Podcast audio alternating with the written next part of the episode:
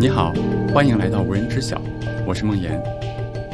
这档播客是我的一次新尝试，我希望通过声音的方式来和你们聊聊天。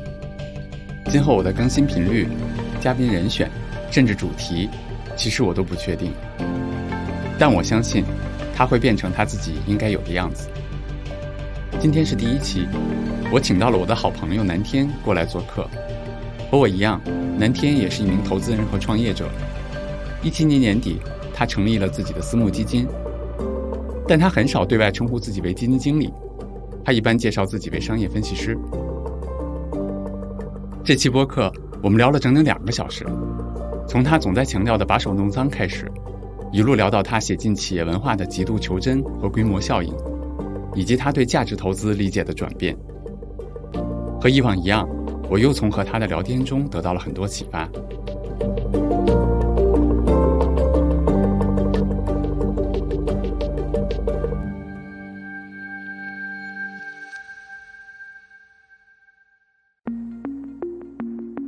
没记错的话，南天咱俩认识应该是在二零一八年，对，一八年是一八年对吧？对然后当时还是在前面最早的那个办公室。呃，我们有一个共同的朋友，他介绍南老师来找我，就是我们俩去聊聊天。特别有意思的是，我就记得在那个老的那个办公室里面，他来找我，跟我说，第二天他在北京有一个九个小时的课，就建议我去听一下。啊，我当时第一印象就是，第一上来就让我去听一个九个小时的课，第二我就想什么人能连续讲九个小时？但是我为什么想给大家去分享这段经历呢？是我刚才我们俩闲聊的时候还说，我这。因为我不是特别喜欢出去，就是参加这种会议的一个人。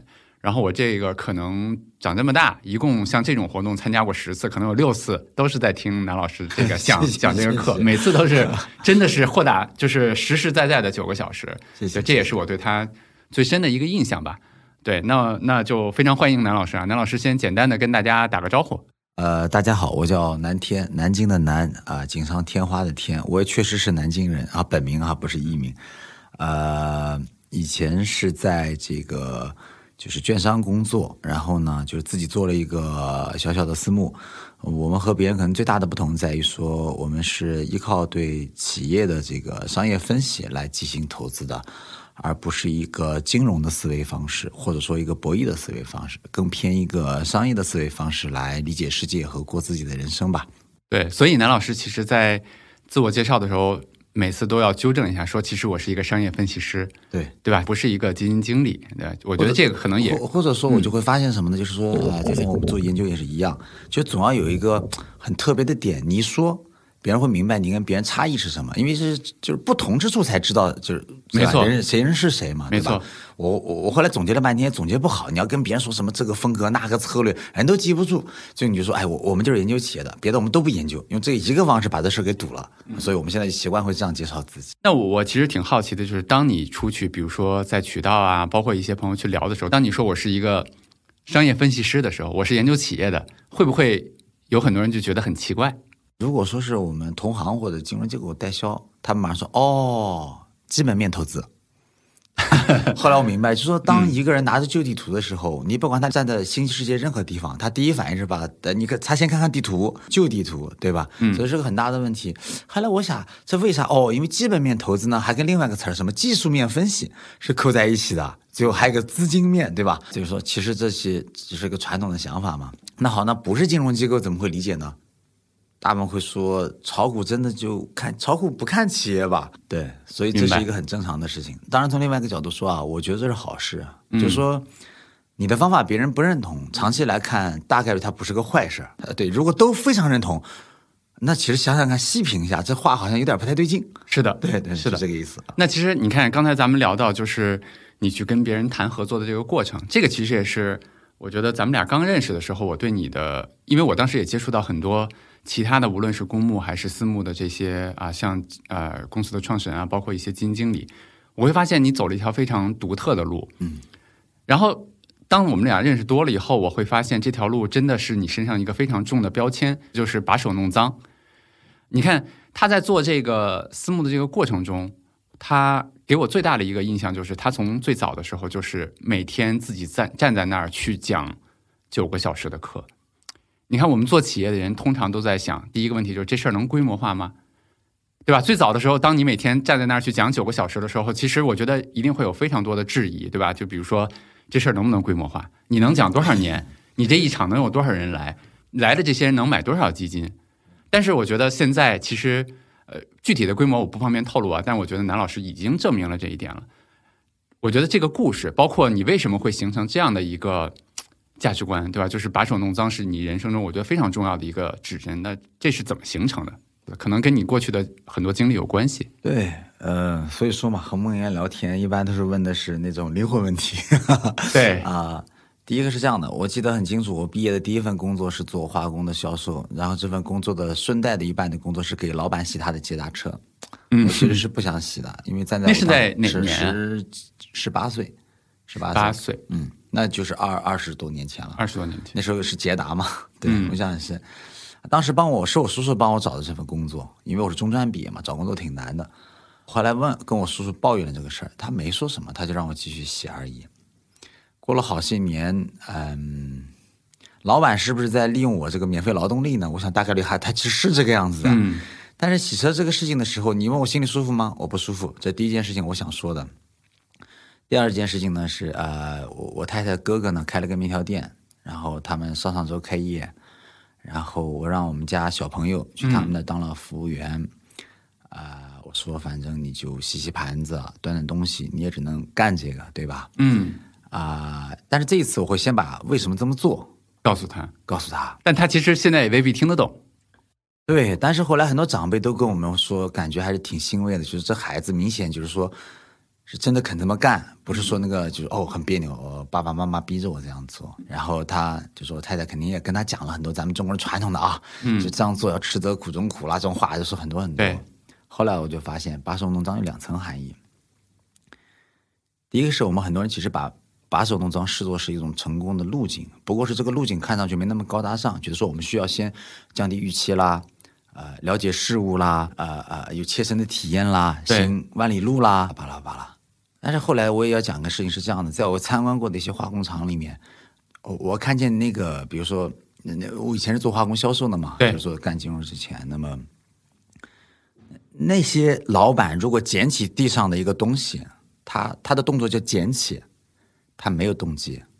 我们南京有珠江路上也有家面条店啊，我印象非常深刻。有一次为了考察那个面条店的时候，那个我们几个同事一起啊，我们就在那儿吃面条。然后服务员端端那个面汤的时候嘛，就那面汤嘛，肯定能糊出来。老板已经在我们那儿很有钱了，那老板立刻蹲下来拿纸擦，就想把这个过道擦干净，不要让那个顾客弄什么了。后来在看那个动作的时候，我意识到他只是觉得他要把它擦干净。我想讲的“把手弄脏”的第二个意思就在于说，其实这词儿不好。这个词儿的意思有种说我们本来不该弄脏的，所以我们必须要把它弄脏，是为了什么什么弄脏。但真正来讲，我们本来在这世界上可能就不是干净的，或者说我们本来就应该承受这些，或者说本来我们就是这个环境的一部分。所以，其实我们汪源内部说那个“八成脏”是是是是想说的是，它不是个动机问题，而是说本来我们就应该把东西捡起来。所以，呃，我梦阳，我就特别想跟你分享的就是，嗯，在第一阶段，在我们青训的现在阶段，我只能跟大家讲把手弄脏，但我更希望很多人理解的是，你本来就不该在乎你的手是不是脏。我我特别喜欢你的这个比喻，就是它不应该是一个目的，没有那么强的目的性，不是说我这件事情本身是为了什么，而是说我真的好奇、感兴趣。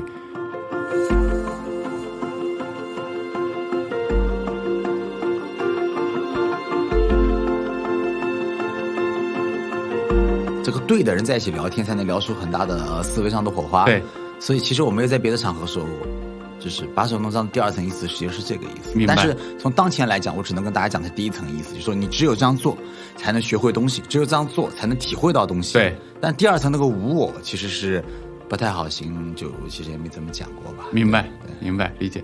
哎，那我就接着问一下，就是当南天你。那时候决定开始去做第一场的那个线下课的时候，我相信啊，就是当时其实无论是在你在在你做的过程中，我相信有非常大的就是负面的反馈吧，来自朋友啊关心的这些，比如说就是我刚才说的，能有多少人啊？你能讲多少场啊？这有什么有什么用啊？这些，你当时是怎么想的？或者说在这个过程中有怀疑过吗？或怎么样？确实特好。因为我我观察真的挺苦的，我看到你早上九点开始讲，讲到晚上七点，中午就吃，就是大家吃饭十二点到一点一个小时。呃说实话，我平时在公司去去跟大家去分享的时候，我一般两个小时以上的分享，我嗓子就会哑掉了。嗯，然后你这样，其实现在是讲到了第应该是第四三十三三十三场，在最早的时候，能不能分享一下你当时的想法？啊，其实好多故事没有那么高大上了。嗯，对，这第第一个来讲，那个时候从我创业的角度来讲，其实坦率讲，你说走投无路四个字是不夸张的。嗯那么因为黄倩啊，就我的朋友黄倩和张正很了解我，他就说、呃我们和那个上财有个讲座，嗯你有没有兴趣来讲一讲？那其实那才是严格上的第一讲，或者叫贝塔版本，贝塔版本，嗯对，MVP，嗯，MVP 对 MVP 嗯的版本。他说你来讲讲，因为他们俩对我很了解嘛，会知道就是说，比如说我天生就是个话痨啊，啊、反正只要讲专业的内容，给几个小时都没有问题啊，肚子里货还是有一些的啦。所以其实一上来那个活动本身吧，就是不管是我去讲，还是他们组织，还是他们怎么弄，他就是就其实各方没有太太担心这事儿不成。这第一个，第二个呢，他俩的动机其实也很简单，就是说希望听众能够听到一些呃可能。勉强算个老法师的人啊，身残志坚的人聊点不太一样的东西，嗯，这接地气的东西。另外呢，就是他们挺想帮帮我看多少，哎，南老师咱出来嘛，能吆喝一下，有点名声也是好的。嗯你这个这不容易出名也不行的，对吧？我们要帮你，哎，其实我非常感谢他们俩。但是我觉得那次上台演讲上很重要，在哪里呢？我后来意识到一个问题，就是，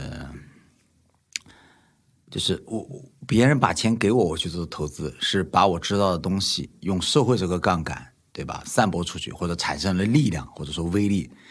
但我发现，如果直接讲给别人听，如果听的人当中有足够的那个呃共鸣，对吧？嗯或者说启发，嗯它发生了变化，这一样是投资回报，它只不过是没那么直接，对吧哎？西方会把这个叫影响力嘛，对对，呃，我我我打断一下，就是你刚才其实讲的那个，我觉得特别有意思。就是咱们俩之前聊过，我们其实去买一个基金经理的产品，理论上来说，我买的是你的认知，对吧？我得，但是我得到的是一个结果是什么呢？是我的钱增值了，对吧？是是是这样的一个结果。但是你刚才讲的角度，其实另外一个角度，我买的同样是你的认知，但是这个认知可能它变成我脑子里面的东西，它可能不是我荷包里的钱增长了，对吧？它产生了一些其他的东西。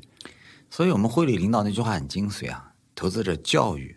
但是呢，教育这个词稍微就是说，有的时候就要高高在上嘛，对不对对我们换一种说，比如说投资者启发啊，嗯投资者陪伴，我觉得这些词儿都挺好，对对吧？然后说回来呢，我就意识到一个问题是说，呃，我挺享受和别人分享的，可能我也是个孤独的人。嗯。第二个就是说，在交流和别人的过程当中，我确实感受到了那种可能玄学点讲，就是说你的影响力增长的时候，我说的不是名声，请朋友们注意，不是名声，嗯。就说你看见他们的眼睛那个眼神变了，嗯。啊，就是有很很多人盯着你看嘛，然后那眼神变了之后，你知道它产生了一种就好像说在大刘怎么说的，在三 D 里写叫远处就像有微风刮过了一样，你没有感看到什么，但你知道那个风刮过了，嗯，然后世界有些东西不一样了有。些东西不一样了，对，就这个感觉。然后呢，我想想，那那要不然就专门搞这个活动吧，然后就开始了嘛。后来一想吧，就是说，既然讲了，而且说通过这个过程，你又想去一个充分的把你的这些东西都传递出去嘛，那就完整的讲。后来发现这完整的讲呢，量好像有点大，嗯，对吧？它不是一个一小时的分享能搞定的。因为我我还是这么说，其实我真心觉得我的功力没有那么高，就大神一般都输得很薄的，水平低的人一般输得很厚的，对吧？同理，我需要讲八九个小时嘛。但是有趣的事情又来了，第一次讲完之后，我就会发现受益最大的是我自己，因为啊、大多数人成年之后啊，一年都不会反思一次自己，那它叫反思行为吧。我说你完整的思考一遍，你大脑当中几乎跟你世界相关的所有的这种认知和框架全部整理一遍，让它不是碎片，形成一个复杂的网络。你是要在讲课当中有个高度体力和精力和注意力高度集中下完成的，所以你就可以称之为什么？就称之为说，如果说以赛代练的话，我是个运动员，相当于我体力允许的情况下，每个月踢一次世界杯决赛。那在这种情况下，那毫无疑问对运动员的那个嗯竞技水平的提升是有巨大帮助的。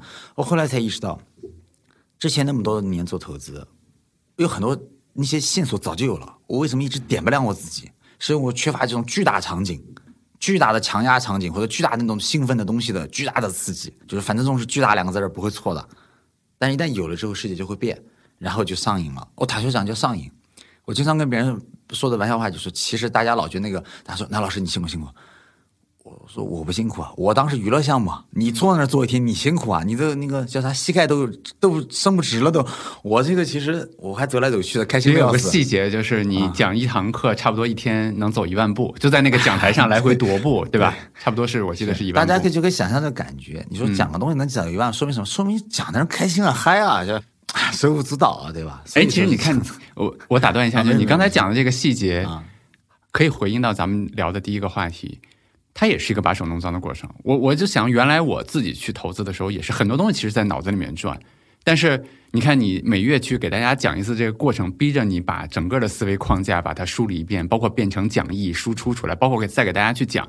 就像原来费曼说的四步学习法也是一样啊，对，这个过程其实对你来说帮助是非常大的。就像写公众号，可能对我自己来说帮助也是非常大，是一样的。我坦率说我话，我真心这么觉得没有。我觉得这个东西对我的帮助是极其巨大的，所以我们会说这种开源的连接是很重要的。当然，你要说从功利的角度有没有好处，肯定也有。举个最直白的例子来讲，到目前为止里面，比如说我们就单就回报率最高的点子，那那就是像你刚才说的，那那是因为我讲课才会认识胡博士，胡博士才会领我去。对吧？然后看才会知道这个点子。那这个东西，我举个例子，你不做这个事儿，你们在办公室里成天就是跟一帮金融机构来往，你永远接触不到这个事情的，明白吧？所以我就会说，这个跳开这个东西之后，没有自我的这种想法之后，反而世界变得很开阔了，对吧？我就这个感觉吧。所以这课我哎，确实还是挺上瘾的。但是就像你大家也能感受到，我也抱歉一下，就是呃，嗓子这玩意儿是不是能够你看你今天嗓子其实就有点哑，啊？对，所以我在想，可能讲到一百场，可能就真讲不动了。那到时候再说吧。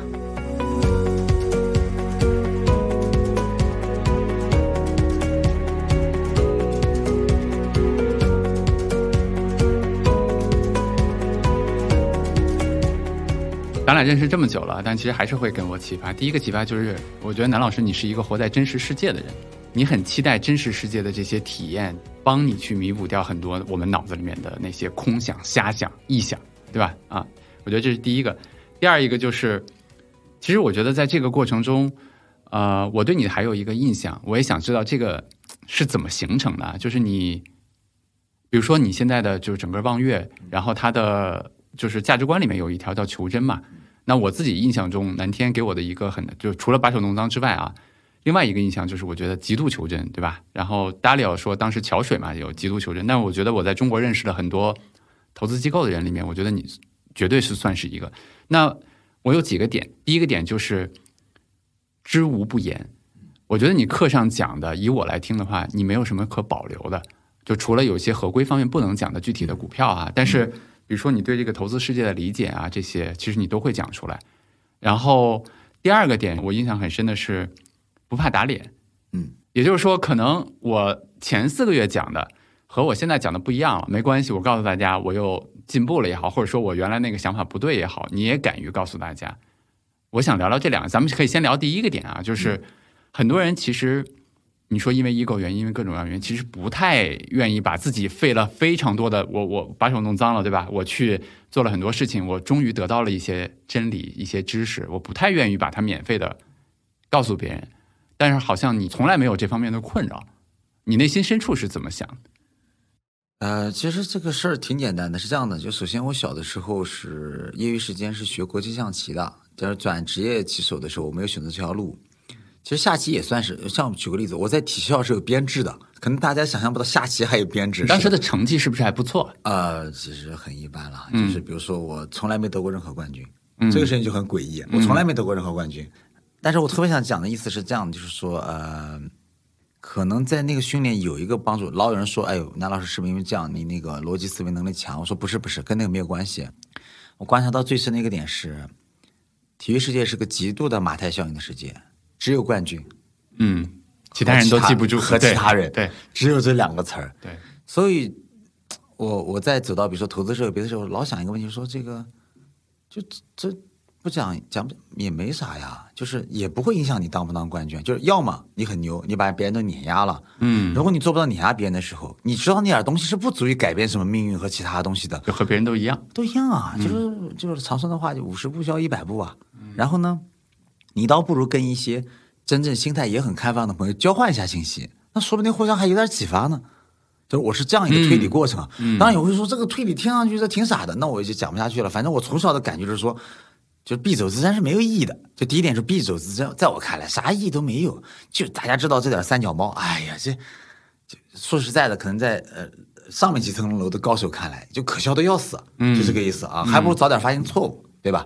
这第一个。这就好像说，我我你刚才讲的，我的画面感都有了。就是我们可能很多时候只关注到周围的一些人，我比他有什么优势，我掌握哪些更多的信息，我怎么博弈。但是可能有另外一个人站在三层楼上看咱们，就发现这些人在一个非常局部的地方在那儿博弈，但其实你们交换一下信息，你们就能够。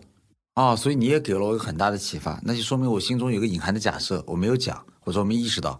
你这样一讲，我想明白了，因为我从小并不是一个在轨道里的人。嗯，举个例子啊，读书好，好初中，好高中，嗯。好大学，好的大学，我们毕业时候，比如说呃国考去一下，对吧？顶级的那些招聘校招去一下，就是大家会有一些基本约定俗成的事情。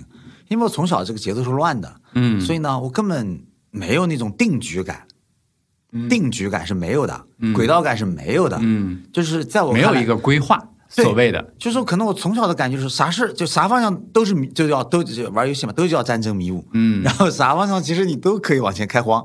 我可能从小就是这样的一个人，所以我倒没有那种，就是所以更加就有这种观念，就是我要考虑的是在下一个迷雾遇到的时候，我能怎么解决问题，而不是说这个我其实讲，有些朋友和我们想法不一样，我也能理解。比如说他是一个开局有资源的人，然后走在一个正常的轨道里面就能赢，那确实是啊。他稳住这个，就有咱们讲有限游戏、无限游戏嘛。他在对有限游戏里面有个明确的优势，他干嘛告诉别人呢？没错，而而我总觉得我永远的就好像永远待在一个无限游戏里面一样。永远在开荒。既然是永远无限游戏，那这点事哎，过去都是没有意义的，过去每一天都是没有意义的，我就变成这样一个想法了。明白了，这个就刚才刚才聊的就是说，从我内心是怎么想的啊。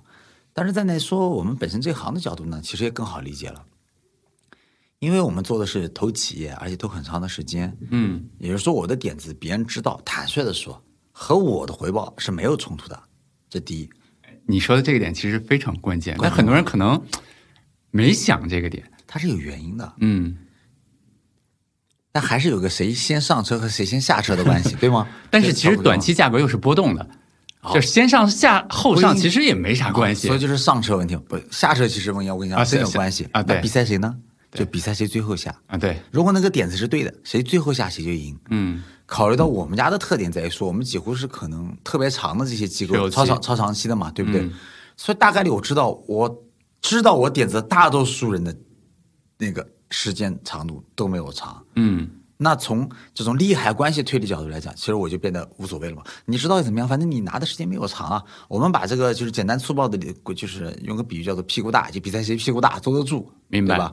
所以大家可以理解了。一方面可能我主观上我对这个问题觉得没有什么，客观上会觉得觉得说我知道，就我选择的这种事业策略或者说我们专业策略上来讲的话，呃，我们实际上是不太容易被别人伤害到的，请大家注意。我不是说我收割谁，我说我不容易被别人伤害到，嗯所以我就不介意敞开心胸。明白。就因为大家是在不同的游戏里面和不同的比赛里面，就还是你给我的那本书嘛，有限游戏、有限无限的游戏对，就是意思我们俩也不在一个游戏里面，我你知道了咋样？你你干扰不到我的。但是这就有个问题嘛，就先要定义，咱们大家每个人待的是到底哪场游戏？对那有些朋友确实是待在有限游戏里的，对，那我得说那也没辙，你可能用我这个方法不太好，这我大实话，这可能不太好。对，这其实是游戏选择嘛。对，但其实我觉得，呃，我我觉得挺有启发的，对我啊，就是对大多数人来讲，其实我们人生肯定是一个无限游戏，嗯，对吧？就是很多的赛场是你现在根本就预料不到的。我觉得刚才南老师其实跟大家分享了他的经历之后，你会发现他其实更在意的是说，我在和别人充分的交换的时候，我获得了更多的信息，别人也获得了更多的信息，我们可能共同变得更好了，对吧？就像我们可能比三楼那个人，我们可能一起，我们俩在一楼，我们一起往二楼的那个角度去走了走。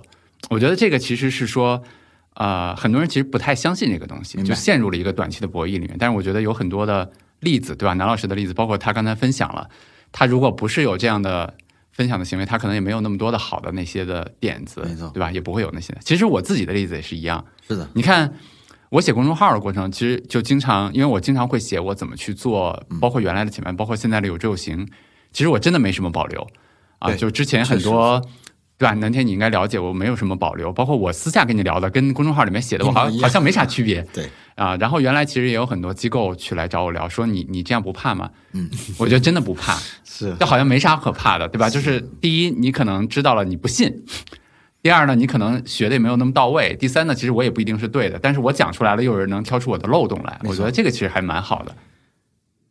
对你，所以顺着你讲，我突然想到另外一个问题是这样的，就是再展开一下啊。实际上，这个为什么就变成一个，就是如果呃，就是不停的问 why 嘛，对吧？对那现在下一个问题就变成更底层的 why，就变成说，那人类为什么有的时候要博弈，有时候不要博弈呢？就变成这样一个问题嘛。理论上讲，那不要博弈的时候，你都应该都可以这么做，对吧？对对后来我想，我想现在你刚才讲的时候，就突然想到了这个念头，就有个定义是这样的：如果博弈了，我当下可以获得什么，避免失去什么。但是有些人说我有大爱，我觉得世界是有真善美的，嗯啊、p e a c e and love，对吧？所以我们应该啊怎么样怎么样怎么样。我我这样的人呢，可能骨子里呢是有点悲观主义的。我看似很乐观，有点悲观主义，是我就觉得反正人生到头来都是死了，都是一场空，所以也没有什么可以失去的。嗯，既然没有任何东西可以真正本质意义上失去，嗯，那么博不博弈不都是就是动态过程当中的一个片段，所以我也就不在意了。当然，这个我承认，这是属于每个人自己的，就是从价值观、价值观世界观的一部分对对对，明白不好统一了。但是我确实想说这个问题是，我举个例子，如果人类发明了永生不老的技术，我很怀疑人类都会变成一种博弈性思维，因为他的生命那么长他重新考虑问题了。如果人生都是脆弱的，那除了及时享乐派会这么想，嗯别的好多派就会说，尤其上了点年纪就会就说，哎，就这样，反正生不带来，死不带走，对吧？就诸如此类吧。我明白。那其实我我我都隐约已经有了第二个问题的答案了，就是咱们刚才说不怕打脸。其实我自己也经常有会有这样，因为你看我做企业的过程中也是这样，就是很有可能，因为我们的认知在不断的提升嘛，信息在不断的过来，对吧？很有可能你可能一个星期之前决做的决策，已经团队投入成本在做了，你你现在发现不对了，那你究竟是老板的 ego 重要，对吧？你你现在告诉大家别做了，大家在想，我老板你想清楚没有？你就那会儿就怎么怎么样，还是说你敢于说我们这就是不对，对吧？我觉得你在这方面其实，我给大家举个举几个例子啊。第一个例子就是刚才其实我说了，他可能上一次讲的和这一次讲的就不一样，他也不在乎说听众去去去说，哎，你你这个人怎么对吧？怎么样？第二个是说，比如说我们俩私下聊天的时候，他经常讲，梦妍站在朋友的角度，我要告诉你实话，你这个不对，对吧？也是说的很直接。这个这方面你有 ego 的困扰吗？我确实要讲，这个里面有些还是跟这个就是个人经历有关系嘛。嗯我已经说了，我我从小又不是一个什么就是名啊利啊就拥有很多的人。那反过来讲，我没有那么多可确实从头到尾失去的，是吧？对我从头到尾没觉得，就是可能大家总觉得很担心这个，我就是我经常感觉没有什么呀，嗯或者说，呃，当然下期可能也有这个好处啊，就是可能我全局观念会重一些，就这我觉得这一定是下棋带给你来的全局观念，对吧？就是你从全局的角度，或者我们老说以中为始的角度来看，嗯你本身就是就不是就这个情况，也谈不上多一点少点，你干嘛还要就是就我觉得啊，就问跟我自己讲，就是没必要嘛，就这个，对吧？就说你即使做对了，你即使做错了，其实对终局的影响是不大的。嗯既然不大的，你就坦坦荡荡按照你觉得怎么办你就怎么办，算了，反正。对吧？就是机关算尽不解决问题。我观察到又有趣的是什么呢？在我我相关的这个小型的人情社会，就每个人围绕自己肯定一定的社会关系网嘛，对吧？还有自己的事业角度，我都观察到这个问题，说我的那些局部或者说某几个决定，其实对整个全局、整个气候系统是没有什么影响的。对吧？既然没有影响，我说句玩笑的，哎呀，就不要低迷海星了，就是说这个大概的意思。就我就比较想得开了，就我这人可能是比较想得开一点，这个我觉得也算是吧。所以，所以就就你你看你刚才讲的那，我我觉得今天还挺开心的，就是我们俩我们俩聊肯定线下聊天的时候和这个播客的时候，好像还是有一些能能产生一些更更有意思的东西。比如说刚才你说的那些，我不知道大家能不能听到刚才他说的那句，他说其实我们做的很多的事儿没有那么大的影响。我创业过程中也是这样，其实有的时候，我现在就理解了。当时你记不记得我曾经推荐给你一本书，就是啊、当时硅谷的那个 One Billion Coach，就是那个叫 Bill Campbell 啊，他是很多对对对，像像 Google 啊，像 Apple 啊，像这些公司的一个教练嘛。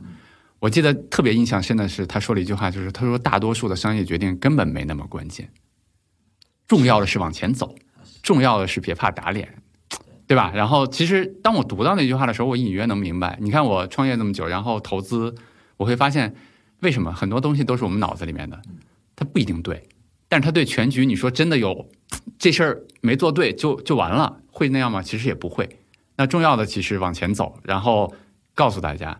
但我想问一句啊，南天，你在比如说打脸的时候，比如说就换句我刚才举那个场景啊，上周刚说了一个什么，让你的几个研究员去研究什么什么什么，然后大家通宵达旦研究了一周，然后你发现这不对，你告诉大家，呃，这个这个这个不对，你们别再搞了，你内心一点点负担都没有。没有，嗯。但这有个过程。嗯。最早我是个狡辩的人，这个词绝对没有吗？有，我从小是个狡辩的人，嗯。虚荣心很强，就是好胜，然后啊、别人说了我硬要往回圆回来，不行就抬杠。我觉得这他这是这是我们大多数时候的反应。对我确实记不清什么时候开始了，我内心很就就我不知道为什么，我真的不是 不是装什么，我是真心说的。就是后来我给自己装了个心理装置，像个雷达警报器一样，就是说你是不是在狡辩？我经常问我自己，你是不是在狡辩？我现在慢慢隐隐约约能够逼自己，就是不将就了，就是你是在狡辩。那你下一句话应该是我刚才讲的不对，或者我错了。我现在还是会有狡辩的时候，但下一句话能补上。就刚才说的，比如说我错了，或者说不是这样的，但这个蛮难的。呃，再举个例子，比如说随便举个例子，比如说啊啊，你躺在床上，你意识到要把一个东西放到包里，明天早上出门要用。对，有些人的选择就是说，绝对不要懒惰，站起来把它放进去。有些人想说，哎，明天再说吧，反正问题也不大。嗯前者绝对叫强迫症，然后我就是这样强迫症，所以、呃，把这个强迫症用在这些事上之后，我觉得对我来讲不是太难，就是說嗯目前不是太难，就说错了就错了嘛，你就说你错了好了。嗯当然还有一件事情呢，我稍微有点不同意你说的意见啊，嗯为什么？我做的是投资，啊，我坦率的说啊，比如说梦妍你创业，谁会给你这么多资源？假设总量为 X，假设这个里面有我的一点点儿的，嗯对吧？那我不给你，别人也会给你的。嗯也就是说，我其实不会影响你的命运。但是一个企业去服务大家，是真的有可能对大家的命运产生一定程度上的影响的。是所以，我们做投资的人，我总觉得我们做投资的人为什么不要太在乎自己有个原因，就是其实我们什么哎哪个算哪根葱啊，就这个意思。我们其实指手画脚是没有什么资格和道理，因为我们其实没有做什么事情，嗯就我们不负责做，对吧？所以没有什么，就所以我说我不怕打脸很重要，是我本来就不算哪根葱。我真心说的，我想就是我们说，哎，比如说你管理规模到一百亿了，一千亿已经大了，大了又怎么样？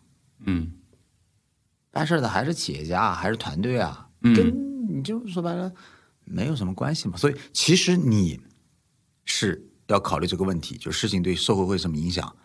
我你想想看，每个股票只要上市了，已发行的股份总量是不变的，对，要么在我手上，要么在别人手上对。企业本身的命运而言，其实没有那么大改变。或者说有有一些，但是可能没有那么大那么大嘛，或者说你说可能在 VC 风投阶段还大点儿，这话有道理，对吧？对但你要到二级市场阶段，那肯定能有多大呢？嗯，所以我我也说，那你说达令为什么不在乎达令？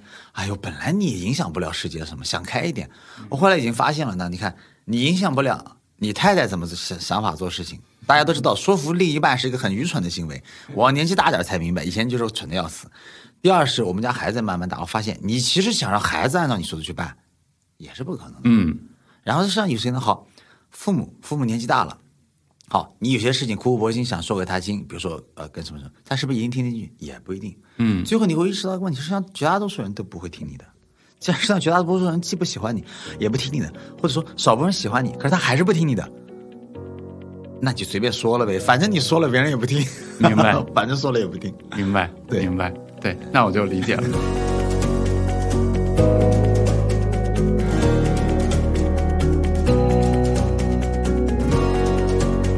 我这儿其实想给大家举个特别好玩的例子啊，对你这个南天觉得不合适要告诉我哈。啊，没事没事。这个这个好玩的例子是什么呢？就是因为大多数企业都有企业文化嘛，然后那天我才知道这个望月的企业文化叫求真有爱规模效应。就是规模效应，可能我觉得待会儿南天需要稍微给大家简单解释一下什么叫规模效应啊。我觉得它是你身上，包括你投资的企业，包括你对这个世界的认识，非常重要的一点。我在这儿还埋一个小彩蛋，我们其实，在有知有行里面帮助大家去回测过，包括美股、包括 A 股，就整个金融市场长期的一个回报率。你会发现这个股权的回报率基本上是在百分之八九左右，对吧？是大概是这样的一个值。我其实就问过很多人，包括我也和南天聊过，我说这个百分之八九是一个结果，是一个归纳法的结果，对吧？过去是这样的，但是我特别想知道，从演绎的角度来讲，这个世界为什么形成了一个长期的百分之八到九的这样的一个长期的回报率？这个数字怎么来的？哎，我们俩那天聊的过程中，他从规模项的这个点还。给了我这个启发，我还蛮认可的。所以，就首先简单介绍一下什么是规模效应啊。然后，另外就是，竟然一个人把规模效应写到自己的企业文化里面去，怎么想的？就是我这人从小比较偷懒，我挺想弄明白最底层的那个原因是什么，然后用这个方法制定一个简单规则，就偷懒嘛。这个核心思想就偷懒嘛，就是弄一个方法，尽可能多的解决问题。但是我也知道，也不可能一个方法解决所有问题，对吧？咱这么做哈。所以规模效应的意思就是说，如果一个事情啊有合并起来一起做，它要不然它有更大的产出、更大的威力、更大的效果；要不然呢，就大家都能省点劲、省点原材料、省点力气、节约点时间。大家发现没有？这个原理是一个除法，就上面是一个产出问题，下面是个投入问题。如果有规模效应的事情呢，就是大家都参加了这个除法公式之后啊，分母增长的不快，分子增长的快。那就是个相对关系，对吧？明白。换句话说，就这不是一个线性的关系，对吧？就是随着我整个的这个规模越来越大，要么就是有更多的产出，要么就是节省更多的成本，是这个意思。这两头你总会有一头嘛。嗯，明白。后来我们就发现，就是说这个规模效应是地球上最伟大的规律。我我真心这么说的，最伟大的规律，它指引了一切。举个例子来讲，什么叫科技？就是它用了更少的人。更少的物质，更少的能源，然后就比如说让你移动的更远，做有有更大的物理上的功，对吧？还是什么什么巴拉巴拉的，对不对？那看这就叫科技啊。嗯。那同理，什么叫节约？本来你从 A 点到 B 点要怎么样怎么怎么样，但是现在用了某种工具之后，对吧？这个工具呢，如果大家一起用的话，哎，成本降低了，对不对？明白。所以规模效应一定表现为人类社会，要不然就更多产出，要不然就更多节约。明白。从这个分子和分母的关系在于，我们马上我来举个例子，为什么我要写到企业文化里面啊？我意识到，呃，硅谷的公司跟你讲什么要要坦诚，要直言不讳。对，硅谷的公司讲什么什么要透明，极度的透明，要沟通，极度的沟通。其实你细想起来，说白了，想想表达什么呢？就是这是表面，我认为根子就是说，他想让这个沟通，为了实现沟通的成本投入降低，嗯，而沟通之间高质量的内容更多，嗯。所以呢，用了很多表面性的我们好理解的规章制度，还规则来指引，对吧？那本质就是说，你说了别人需要的东西，对吧？而这个东西尽量对大家有用。比如你刚才问我了，为啥你敢跟别人讲？为什么你不怕打脸？嗯，为什么你不怕分享？嗯，因为我站在大课上，一次对这么多人，一下就讲了。要不然呢，我就一个个讲。我我内容还是那八小时。假设有一百个学员。如果都教一遍，八百个小时，八百个小时，我一次讲就是这么多时间。好，我对张三掖着橙子讲，对李四讲了下半篇对王五讲了上半篇和最后两页。关键问题来了，下一次和他说话的时候，我在想，哎呦，上次讲的是啥？就是不要 不要说漏嘴了。理解？为什么大家说诚实是最好的策略？意思也是这个，你不诚实，你就你就老去处理，就是我前面撒了什么谎，然后我要怎么办？我效率会越降越低。所以最好的方法是什么呢？你站在高处说话，一次对所有人讲，讲的全部是真话。嗯，那么实际上你把你需要向整个社会 push 出去的信息流全部 push 了。这个里面对你信息流感兴趣的，接下来是对你回应。你找到他的成本和他找到你成本急剧下降，要不然变成什么？一个一个人的勾兑，看别人肯不肯帮你，这些效率都降的是就是极低嘛，对不对？所以你看，不管是企业的沟通，还是做事儿，还是赚钱，所有事情来讲，它背后都是个规模效应思维，就是如何减少投入。如何扩大产出？那减少投入、扩大产出的过程，它就是个规模效应的过程嘛。所以，我就会说，我们为什么要叫求真呢？就首先，我们的工作很清楚，是研究企业的。那企业到底做出来什么事实是最重要的。如果你讲的不是事实，你对所有人广播的那句话就是浪费我们的规模效应。对，所以我可以把规模效应四个字写成很多的，诸如什么，嗯，要坦诚啊，嗯，透明啊，要诚实啊，要这个要那个。那实际上是为了保证这个结果嘛？那因此还不如倒过来，我先把原理跟所有人讲明白。就是你这个事儿，你是不是一次办了，全体受益或者全体得到信息？明白。只要不是，你就不该这么办，因为它没有规模效应。用这个方式一指引呢，恰恰那个动机已经不重要了，他的那种道德标签就不重要了。为什么？他如果一直这么办，看上去他就是诚实的，理解。他看上去是诚实的。我说句玩笑的，那他至于他是不是装的已经不重要了。他他这么讲对吧？就就是整个社会的沟通成本其实下降了。对啊，就吧意思就是说，他可能是被迫的，他可能是装的，但他真的每句话都跟你讲了实话。我说句玩笑，你何必深究他是不是装的呢？嗯他已经每句都讲了，真的，你管他动机是啥呢？嗯，那我们所有人的成本都下降了。嗯所以，我们说求真，也说做用户企业是要有爱，是吧？你做一些事情不是为了，就说这不是一个手段，不是个目的，是因为我们本来就要这么做，对吧？求真有爱。但说如果不好理解这类四个字的时候怎么办？一切事物照着规模效应思维方式去做，这个事儿，按照物理学讲是熵增还是熵减，对吧？这个事儿是导致什么呢？成本更高了还是更低了？社会更复杂了还是更简单了？所以参与相关的人是更累了还是更轻松了？明白。他只要是更轻松的，投入更小的，速度更快的，事物更简单的、更自然的，那它就具有大自然的威力。我现在觉得地球母亲指引我们人类社会最大的就是规模，为什么呢？因为大家会观察到，大概我看那个好像威尔逊的书意思吧，就说这个全世界能够呈现社会性活动的生物，就包括动物啊这种，好像就二十一种还是二十二种，当然有蚂蚁嘛，嗯，就是这个意思，就说基本上大多数的东西都是孤零零的完成它的这个时间长度的。如果你管叫一生，人类叫一生嘛，我不知道一棵树一棵植物能不能叫一生，反正就是个、嗯反就那么长度，对吧？大多数都孤零零完成全部的，只有这二十一二种动物呃或者生物，它们是一群一起完成的。所以一群的时候，他们有没有呈现规模效应？就是地球允许它活多长？想想看，人类也一万年了，也不算太少。第一，第二，似乎人类也挺有能力消灭别的那种地球动植物的。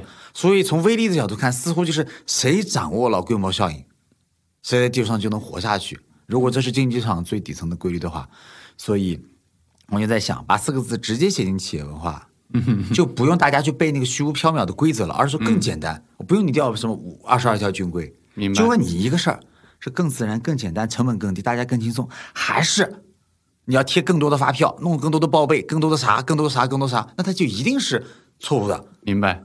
然后那个成本谁来买单？肯定是让客户买单客。户买单。这不可能别的进口要么就让老板破产，就两条路；要么客户买单，要么老板破产，就两条路。他只是或早和或迟，明白。所以我们最后就把它写进去了。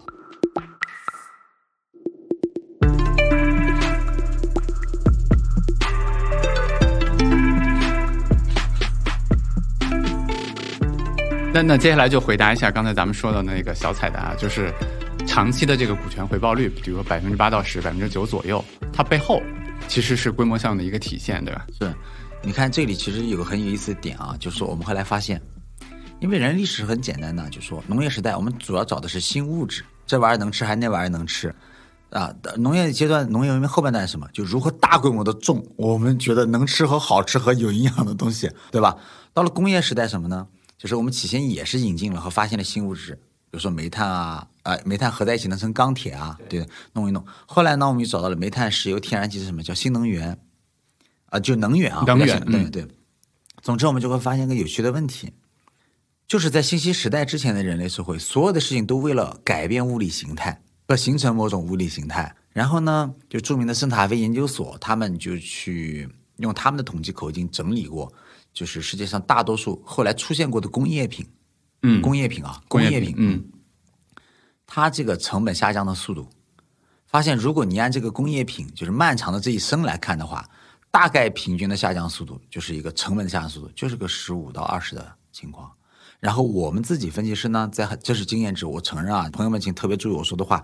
就讲到这里的时候，我就我只能说这是我主观的了，嗯，就是这个大家兼听则明啊。说重点，我们会发现大多数企业它随着它的产销量的增长，能够为社会降低成本的幅度就这么多。然后大家有没有意识到很有趣的问题？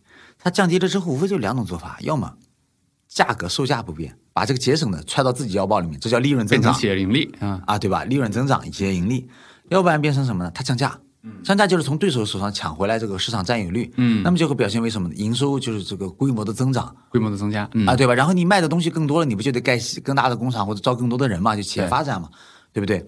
那反过来讲，那所有的回报从哪来的？就如果我们先说股票涨了，是因为有什么内在价值的增长，嗯啊，价值增长，啊，价值增长是因为比如说什么什么利润增长了，或者内在现金流增长了，或者未来现金流增长了。好，那什么是利润和未来现金流增长？哦，原来是东西卖出去更多了，或者说能省更多钱了，那说一千到一万，不就是这个成本下降的速度吗？所以，我可不可以这么理解啊？就是我觉得它依然是一个我们可能站在三楼往一楼看，或者说站在四楼往一楼看的一个结果，就是在漫长的这个过程中。啊，人类在这个过程中，其实我们整个的随着我们生产规模的增大，使用的工业产品的，然后这个成本其实是在下降的。在这个过程中，以一个年化百分之，比如说十五到二十的这个过程中，其中有一部分转化成了我们的一个投资的收益，大概是这样的一个过程。没错，因为有一点是这样的，就是大家有没有注意过？其实全世界大多数呃市场啊，就说它的这个，比如说市净率，就这些估值体系啊，其实大概会有一个，比如说一倍或者一倍多的一个。估值的溢价，嗯，那么你想它本身的商业源头创造的水平，长期也就这个水平，你再考虑上溢价这个水平，再谈一下就剩这个了。明白。其实你要看它原始的，比如说净资产或者原始就没上市的时候，嗯，或者说你看那个当初拿着未上市的就拿着原始股的那些人，他不他的股票就股权就不是溢价来的嘛，是当初就来的嘛，嗯，你会发现它的回报水平差不多，就是这样子的。所以我们人类其实在用科技啊，在用各种各种各样的手段在扩大生产规模。在让整个的人类生活的更美好，在这个过程中，我们的成本不断下降，这个其实是所有的回报的或者说财产回报的来源。在这个其中，我们有一部分变成了我们金融投资的一个回报。对，所以我们会说“规模效应”这四个字怎么匆匆的不为过？如果从做投资的角度来讲，你非要问我说啊，我那天你你一定要教我一招屠龙术，嗯，我说没有屠龙术，不行，你一定要讲一招。我说那我会这么说：没有规模效应的东西，它在地球上是容易死亡的。我不能说就是。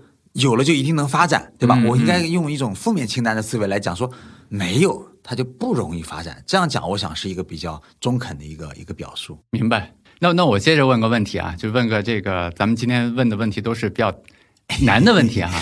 我就问你，比如说有昼行，你觉得它的规模效应体现在哪里？我坦率说句，我这一行见过太多的年轻人，什么顶级名校毕业，还都是研究生、博士，嗯，然后加入金融机构。啊，背双肩包，头发和码农一样都变少了，然后研究了大量问题，都是没有意义的问题。嗯，然后到指数基金发明了之后，对吧？到这些金融工具发明之后，实际上大多数普通人用很少的时间就能获得一个顶级机构组织巨大的人力、付出巨大的成本和巨大的试错代价之后获得的成绩的可能百分之七八十。嗯，那我就要问这个问题：那为啥我们凡人非要学习炒股票呢？大家为了一些实际上不能实现的目标，或者是一些无意义的人类的情感欲望，去做一些无意义的事情，搞不好还亏钱。那反过来讲，如果有知有行，让大多数人理解到投资的关键其实是一个长期投资，或者说它本质上是一种生活方式，对吧？好，本质上讲，比如说我们讲具体的载体，指数基金就足够完成大多数任务了和目标了。嗯，性价比极高的话，那其实你节约的是这个社会上很多很多人的生命。如果说要问我说说，哎，南天你讲讲，那梦岩的更大产出是什么？我会说，可能咱们这更大产出是在那种附加值上，就是对人的那种啊认知啊，或者说心灵上的那种附加值的增长。明白。但是要我讲这个事情，肯定是千人千面的，那不能说看你文章的人，他他都增长到 X 维度了，那这个话肯定不是这个一刀切，对吧？但是不管怎么样讲，他把事情的道理听进去了。用了一个很高效的方式来节约生命了，就这个事儿，我这么说，梦魇，我不知道你是说分子能做啥样，分母节约的是肉眼就能看得见的，肉眼就能看得见的。我常想这个问题，我身边有大量人都属于什么，炒了半天没挣钱。我我们讲诡异的事情，一个人作为老股民，炒了十年股没挣到钱，那过去十年花的所有的时间，他都没意义。但是过去十年那些时间。你你陪过另一半，你陪过父母，陪过孩子的时间，那绝对是有意义的。我觉得这是一个灵魂的问题啊，这是肯定的。就是再不济的话，你那时间花来是什么？陪客户喝酒，我看都比这有意义。那至少客户还能让你成两个单子，是吧？我说，我我拍老板马屁去了，行啊，那那也职场有帮助。就总之，你看那时间干任何事情都能带来点意义，偏偏干这个事情是啥意义都没有。对，所以就会说，实际上你的节约工作是最巨大的那种。站在规模效应角度来讲，我真心的说实话，你的规模效应比我大多了。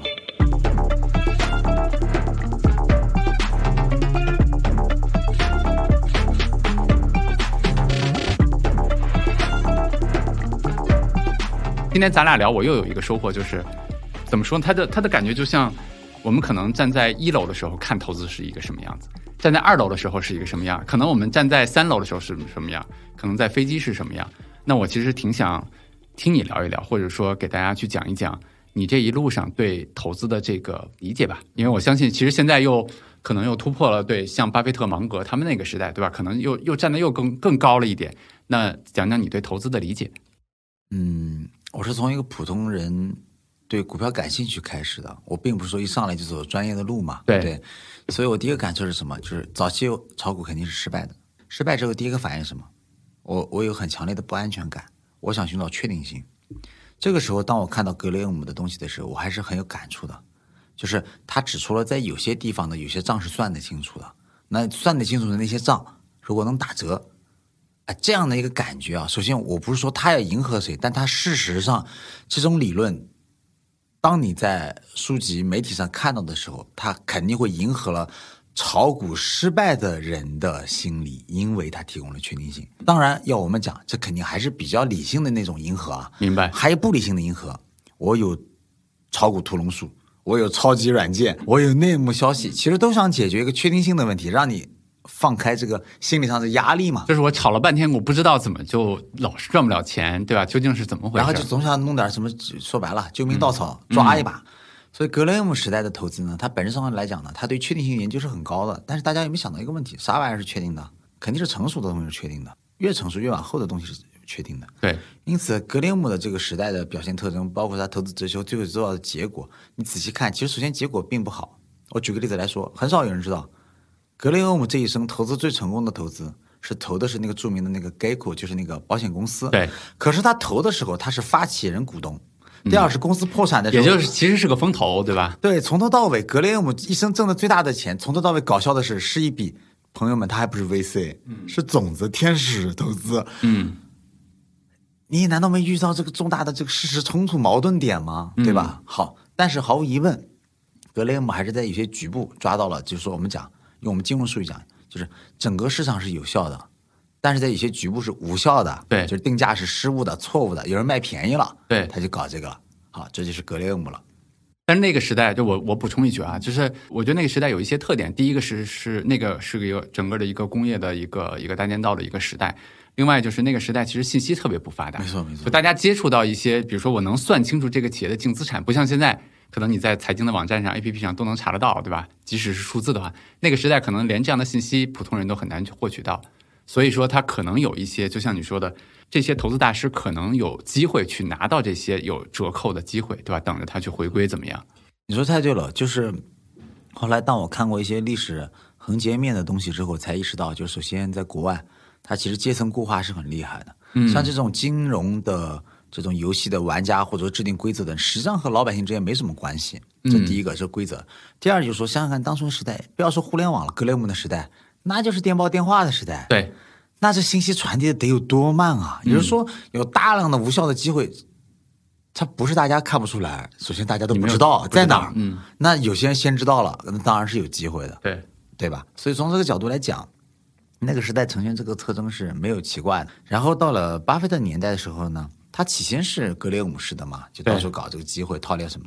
后来遇到芒格呢，芒格大概讲的意思就是说，你身处这样一个蓬勃发展的时代，你为啥老要盯着那个三毛五毛钱去研究呢？因为本来就是投对了，什么都不做都能挣米大的。嗯，然后应该讲改变了他，然后他开始研究企业为什么能够。赚到钱，嗯，对吧？研究清楚企业为什么赚到钱之后，巴菲特形成了一些他关于什么护城河啊，对吧？就各种各样的比喻，对不对？嗯，这套方法论的精髓，大家就会发现什么呢？在确定性的基础上，他指出了长期确定性的可能方式有哪几种，就是如何得到长期确定性。嗯，比如说，我要有护城河。对，别人进不来。比如说，我要做嘴巴上的生意，比如说我要提价，比如说这门生意，对吧？成本要稳定，诸如此类的，巴拉巴拉。大家注意，他一生当中说的最大的一次关于规模效应的比喻，恰恰说的不是这个词，而是说，他们说，如果每多一块钱的资本支出回报没有带来多一美元，其实你注意看，这话就是一个分子分母的关系的思维方式，我们就不该投这个钱。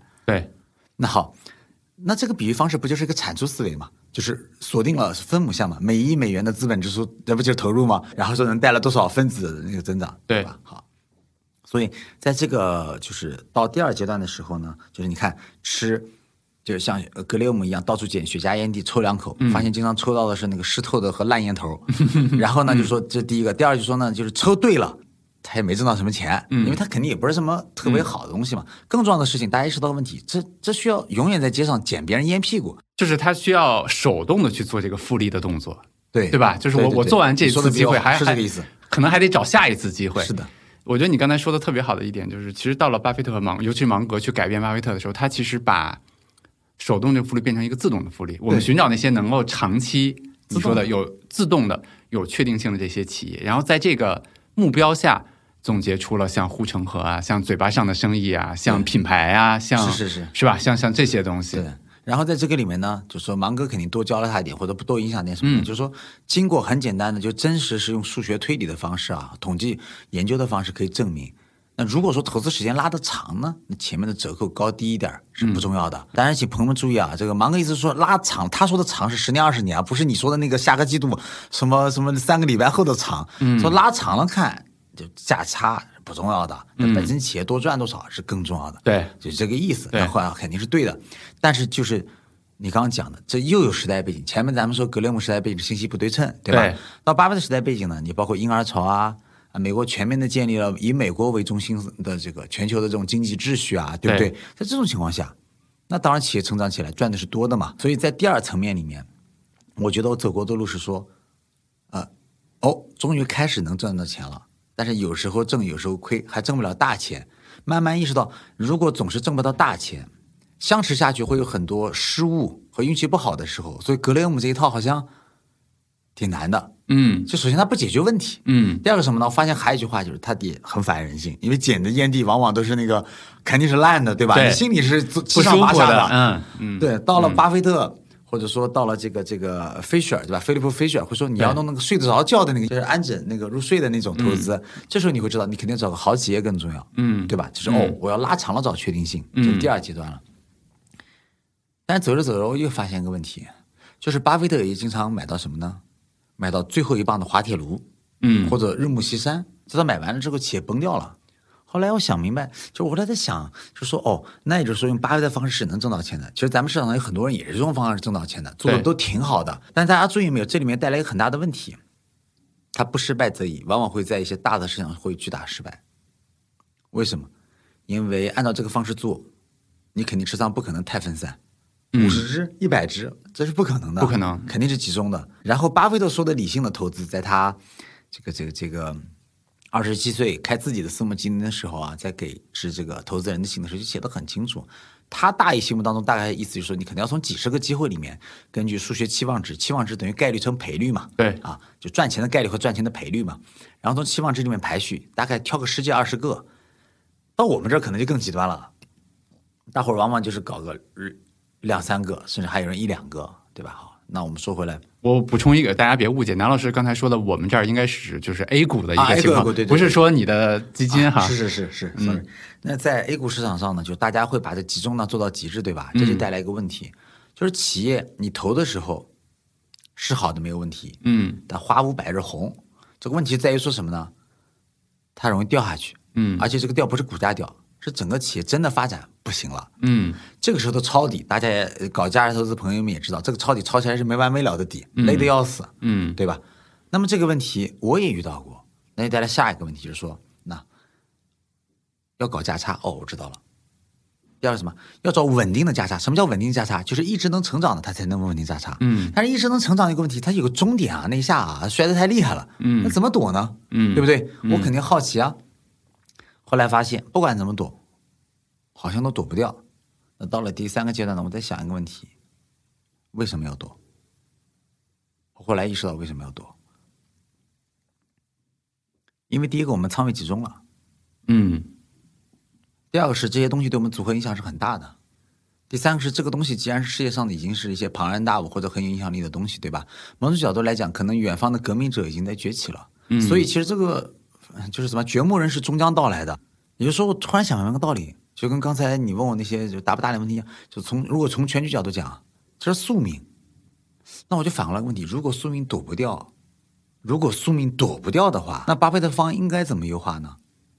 后来我们再往前找，就会发现个有意思的问题：同样都是躲不掉，但是躲不掉的风险不一样。我举个例子来说，嗯。一个企业在它一生的这个中间的中的这个终点之前，你躲不掉，和终点最后那个点躲不掉，它的风险是不一样的。是的，所以某种角度来讲，我就会发现很有意思的事情。我们会看了一些关于早期投资、VC 投资，对吧？尤其是说本身是有一些巨大社会价值和商业价值投资者，发现个问题，就是说它即使是失败，也有个问题是你哪天参加的革命，嗯哼，就是你参加革命而早，这失败的杀伤力是不大的。嗯，你要最后一天参加革命，比如说四九年加入国民党，就这种就加入国民党那边的革命啊，嗯那是最迟了。对啊，后来我就意识到一个问题：巴菲特的方式会导致什么？太过于追求确定性之后呢，他一定是进入企业这个营收净利稳定的前进的阶段。但反过来讲，我不知道他是不是接近终点了，但他肯定已经是靠近终点了。我觉得这个判断很重要啊，就是其实刚才给给我也蛮大启发的。虽然我们经常聊这个，就是呃，巴菲特其实在寻求的是一个企业偏线性、偏可研究、偏有护城河的一个阶段。确实，这个阶段相对来说可预测，对吧？我们用护城河、用嘴巴上的生意、用品牌，它是可预测的，它比较稳定。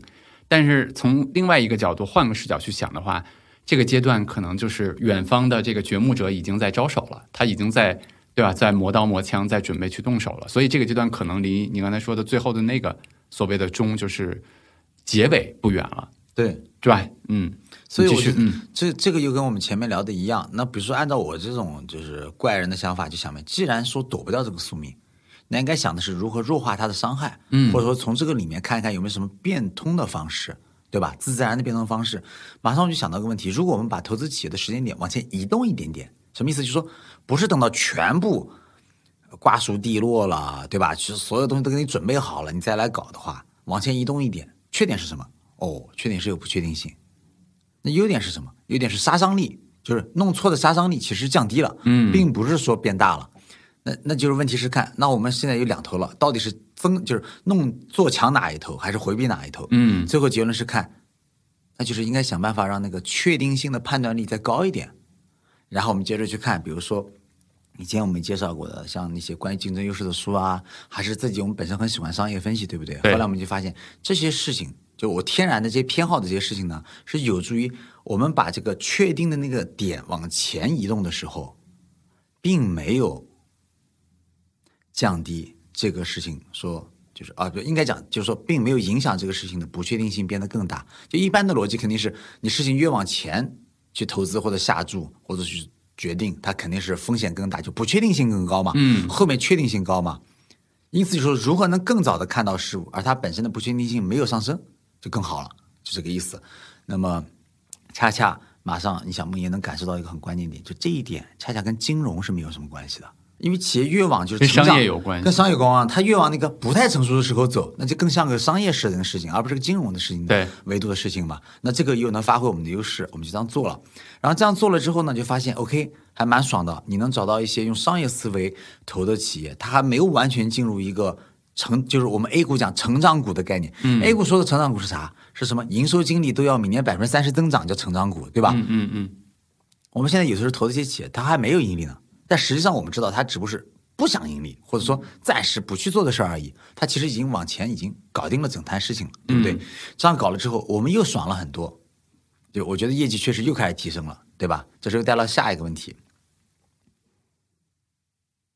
为什么会这样？就是我又开始问为什么 why 嘛，嗯，为什么我往前移动了，好像没出事儿，嗯，就是风险既没扩大，回报好像提高了。为什么我把这个方法告诉别人，别人不肯学呢？我发现有两个问题。第一个，很多人不肯学，本质上讲他没有那个勇气学，嗯因为嗯这方法看上去什么呢？就是勇敢的走入迷雾，你没有确定性，嗯没有方法论，没有那些依靠。这个勇气，我发现很多人是没有，就像咱们一开始说的，比如说怕打脸、怕失误、怕这个、怕那个。啊、第二点是呢，有些人只是怕，更常见的还不是怕，是包括屁股决定脑袋的。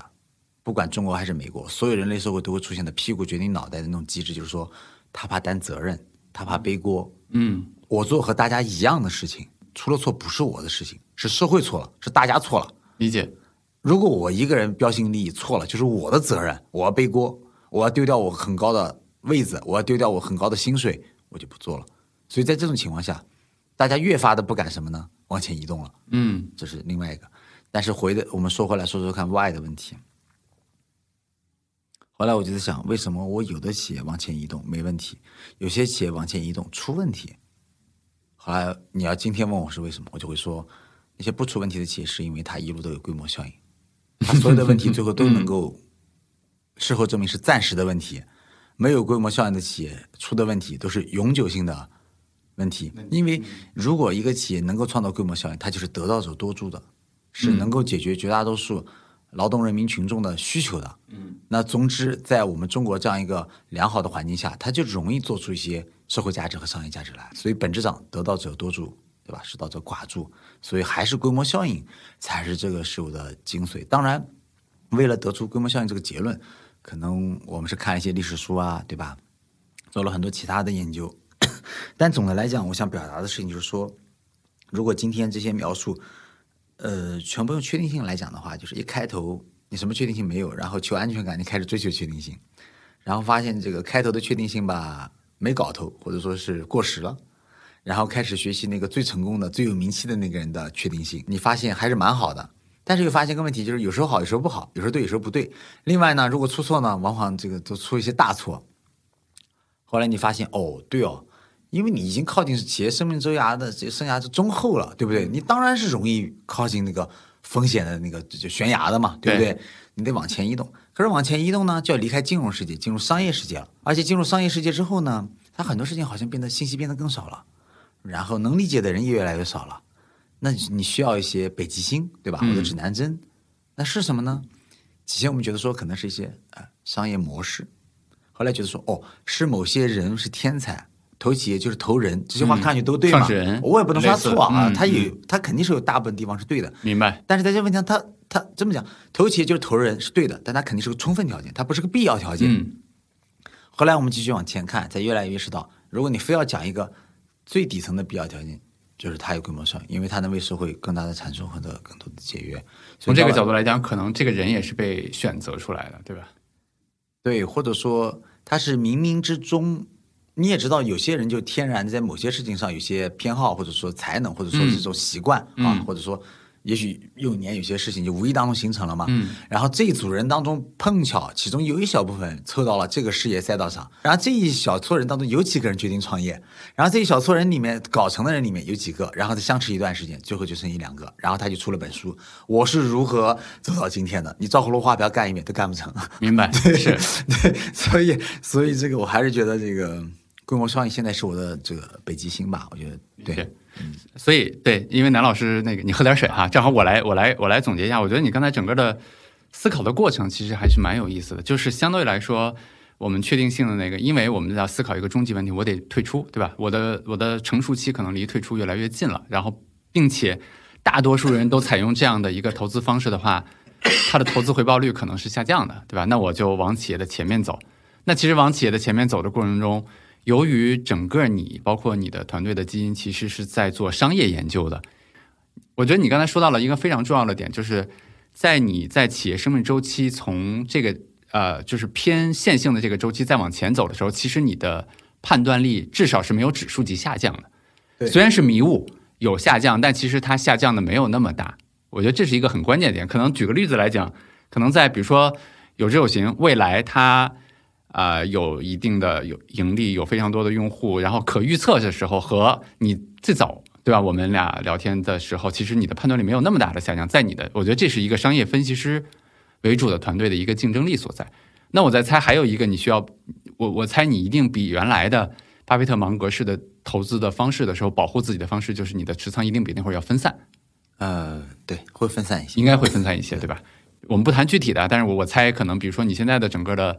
单一标的的持仓上限可能就是个位数，或者说对，一般不会超过，一般一般不会超过百分之十。明白。这第一个，第二就是说，呃，我们不会沿着那种常见的金融思维去挑选。哦，南总，你明天想投什么板块啊？对，不会这样考虑问题。我们会说，到底有什么在这个世界上正在创造着巨大的规模效应？然后我们看得懂，他还做得好，我就建组合。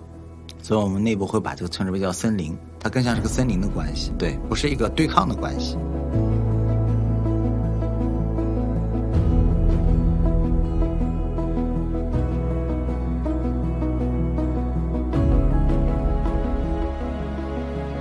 我我那天我们俩见面的时候，我在跟你聊，我说其实从二零一八年到现在，我更多精力放在创业上，对吧？你更多精力放在投资上，放在商业上，但是好像我们都对一个词产生了特别浓厚的兴趣，就是演化。嗯，就是我们越来越觉得这个世界有非常多不可预测的东西，我们越来越觉得我们非常的渺小。比如说从你的角度来讲，你可能会去挑选很多种子种下去，对吧？然后等待着他们去成长起来。当然，你可能比起很多人来讲，可能你从凭借你的商业的功底，包括你在这方面的兴趣和你的团队，你能更好的判断哪个种子可能未来长得大的概率大一点，对吧？你觉得？那你看，呃包括我最近在写的一一批呃，就是一篇周报叫《运气》嘛，我也在讲，就是即使是创业这件事情，我可能的世界观的变化也是，我真的没有办法去预测很多的事情。我过去做财帮子也好，前半也好，我觉得它有非常多运气的成分。那我现在从不认为就是说梦妍的能力大到他能判断下一个步这个企业怎么走，我也会去采用一些演化的方式，对吧？我说我募足够多的钱，让我们有足够多的试错的机会，我让团队卸下包袱，让他们充分的去试错，我找到非常非常好的人，然后让这些人去做出很很多就是很好的东西来。嗯，我其实觉得我们从不同的角度在这个世界上我们去生活，对吧？我们俩在我们俩其实平时交流也没有那么频繁了，是是，但其实我们好像都摸到了演化的这两个字。我想听听你对这两个字的理解。其实它对一个人投资观的改变，我觉得是非常大的。嗯，所以我有时候在课上会这么说，我我们上的课不太可能让大家改变性格嘛，但人的性格往往都是自己的经历形成的，那很多时候是靠一己之力，一己之力搞定了一个个人生路口的人，他很难接受演化的想法。但反倒是某种角度来讲，像我来说啊，我就会觉得说，大多数时候我都觉得是时代的选择推动我往前走的。所以我有很多人觉得我很强势、很 ego 很强，但他们，我个人觉得他们说的错的原因在于，在真正的问题上，我选择恰恰不是我自己来一拍脑袋干什么干什么，我是由这个世界来决定我怎么做的。这点上来讲，我觉得其实不太一样。所以说到演化这个感觉，就是说。啊，我我们有一位持有人大哥啊，因为他他非常的学识渊博，嗯他就强调这四个字啊，他说这叫共生演化。共生演化，共生演化的第一条件其实就不是一个对抗和博弈的关系，就是你要干掉对方，嗯而是问我们如何共生下去。在这种行为下，你就更像地球采取的方式。地球其实并没有刻意的去让什么东西灭绝，真的没有，它是一大堆各种的动物、植物、生物什么混在一起往前，对吧？还有微生物各种东西嗯混在一起往前，就这个意思。没有没有一定说要让什么人离开，要比如说我们讲企业说要招什么人，要裁什么人，它也都是很自自然然，是也有离开的，对吧？但那是自自然然的，不是那种就是啊，就大概这个意思吧。嗯，所以如果是演化的话，其实我们就跟世界是一个方向的，而不是有的时候我逆着它，逆着世界的潮流。这第一个。第二说，如果是共生演化关系的话，我想，当有一组规模效应都在发生的时候，嗯，世界应该是朝朝朝我们走过来的，嗯。不是我们去追那个时代的列车，生怕被甩下的感觉，那种焦虑感，不是的。嗯。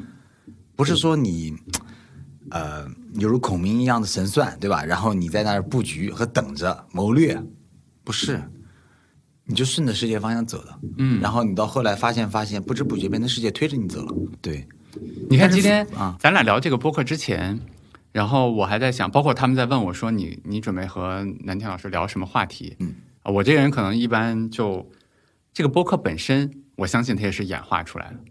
我其实没有任何的主题，我就想坐在这儿，我们俩老朋友一起聊聊天。但是你看聊到现在，其实我觉得主题已经非常清晰了。我觉得就是你说叫无我，我从另外一个角度，就是我们刚才几次谈到，就是我们站的越可能就是看的角度越来越高了。当我们就身处在我们每天的工作、我们的投资、我们的创业里面的时候，你就会对抗这个世界，对吧？你的 ego、你的脑子里面的那些想法，就觉得怎么跟我想的不一样。但是可能你站得更高，我们刚才说站的四楼，或者说站在外太空看地球的话，你会发现很多事情其实是超过你的想象，都是演化出来的，跟你原来的想象不一样。但是你应该接纳这些事情的发生，跟他们一起共生去演化，对吧？没错。然后在无我这个概念上，我觉得我说一个话还，我估计能引起不少朋友的共鸣。你发现没有？我们 A 股的股民传送最多的案例都是那种什么呢？无心插柳的案例，什么谁谁谁股票账户忘了，然后一打开一看，股票 翻了十倍了，什么进了监狱了，对吧？包括富达的那个有一个著名的调查哦说说这个对吧？就赚大钱的赚大钱的三种人嘛，其中有逝世的，对吧？有有这个还有什么什么对对。是这样，然后还包括那种就是说，比如说这个，你看指数基金拿到牢的人是什么人？他不怎么看的人，对。就是你看越不说是越不想去施加自己对这个事情的影响的，嗯。他最后都获得的结果都还不错，还不错越想我自己搞定一切，那时候我我可能是呃学习的还不够，嗯，我还不够努力，是我的这个工具还不行，哦，又或者说我认识的这个大佬还不够多，就是从归结为就是这样的呢，你发现没？他用力都非常猛的情况下，好像也没有得到什么，所以。反正我确实觉得“共生演化”四个字真的是奥妙无穷吧，就是共生演化。对，就明白我我反正现在会觉得说这个这个是非常非常重要的一件事情，但，哎，但可能大家急吧。对，那那我跳开这个，我再谈一个其实蛮有意思的一个话题。你看，咱们俩都有不同的试错的方式。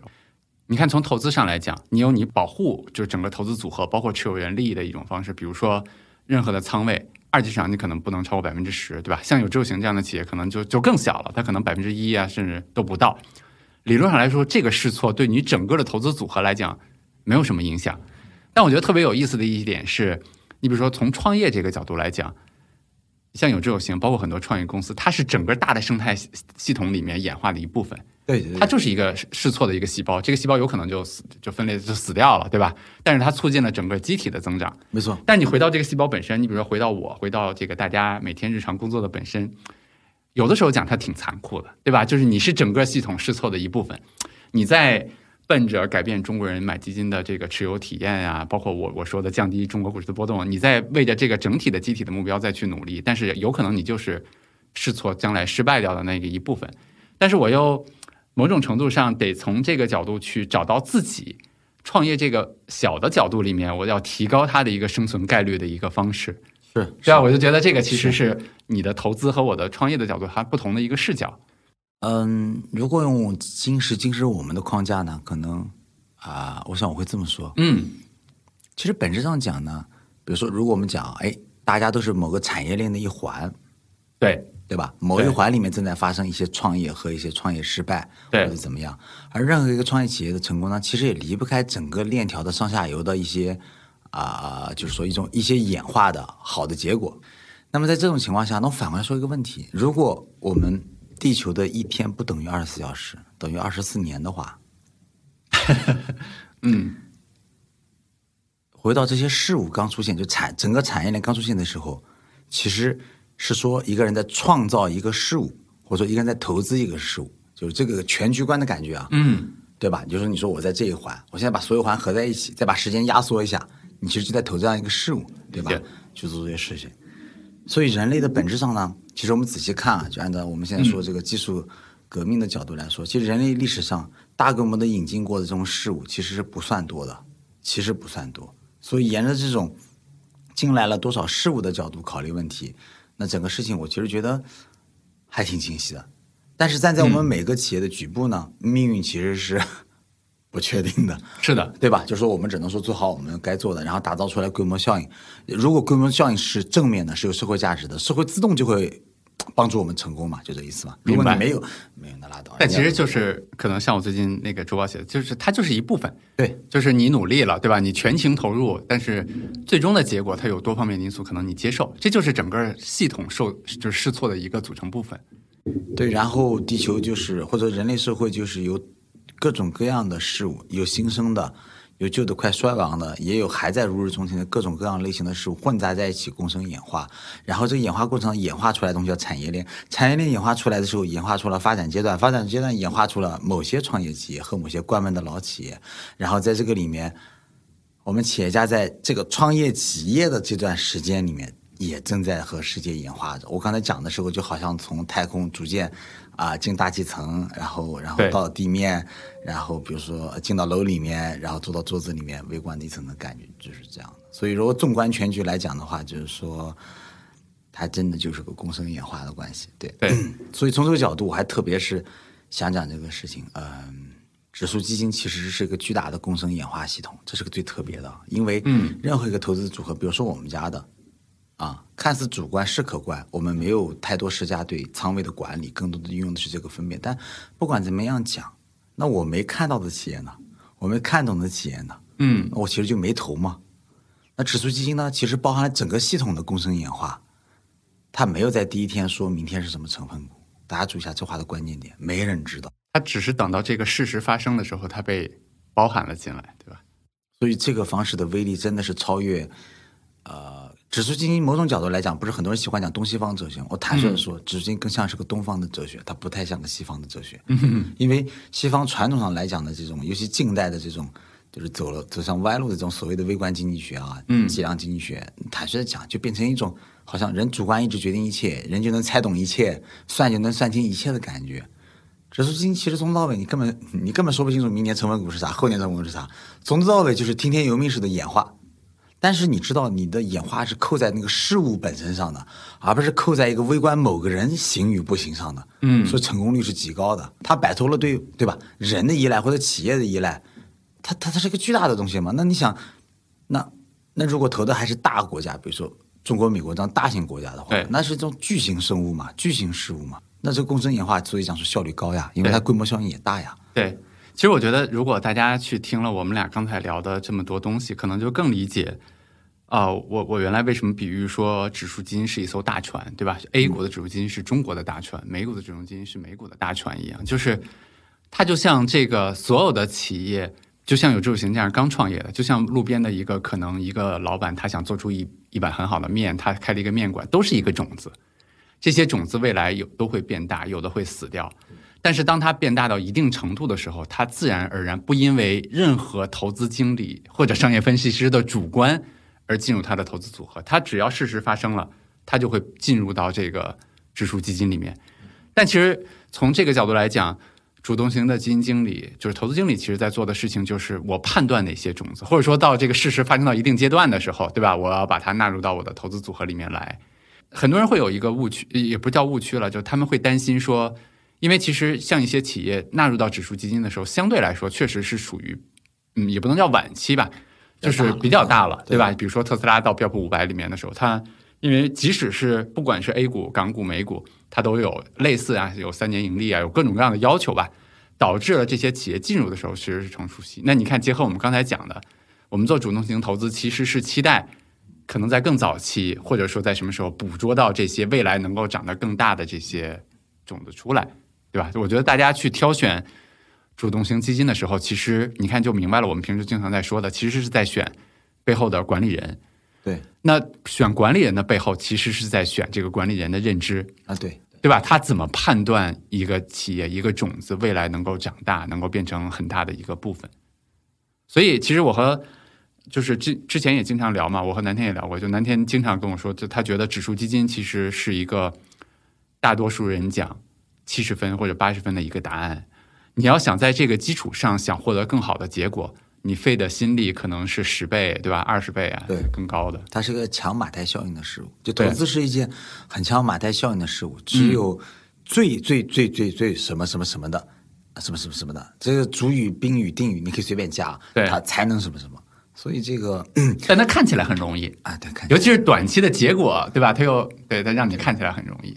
但是因为演化系统的力量很强大，嗯所以稍微时间一推演下去就就 OK 嘛。另外，我想补充一点，就是刚才你说的，有的朋友可能会怀疑，也问到这个问题，说入选指数的时候已经是这些企业大的时候了，嗯按照你讲法不是不行吗？我解释一下，问题是现在是信息时代，大家有没有发现一个有趣的问题？大恰恰说明它可能在这个时代打造的规模效应是最最大的，嗯所以和工业时代不太一样。就是信息时代的巨头可能说它它规模效应维持的时间要更长，因为它的分母项增长是很缓慢的，它并不需要地球给它投入太多的呃能源、呃矿产，对吧？土地、嗯工人、资本，所以某种角度上来说，这个时代跟以前不一样，这是个关键点。所以，嗯、从马太效应再结合的角度来说吧，我还是这么讲，就是指数基金本身就是个共生演化系统。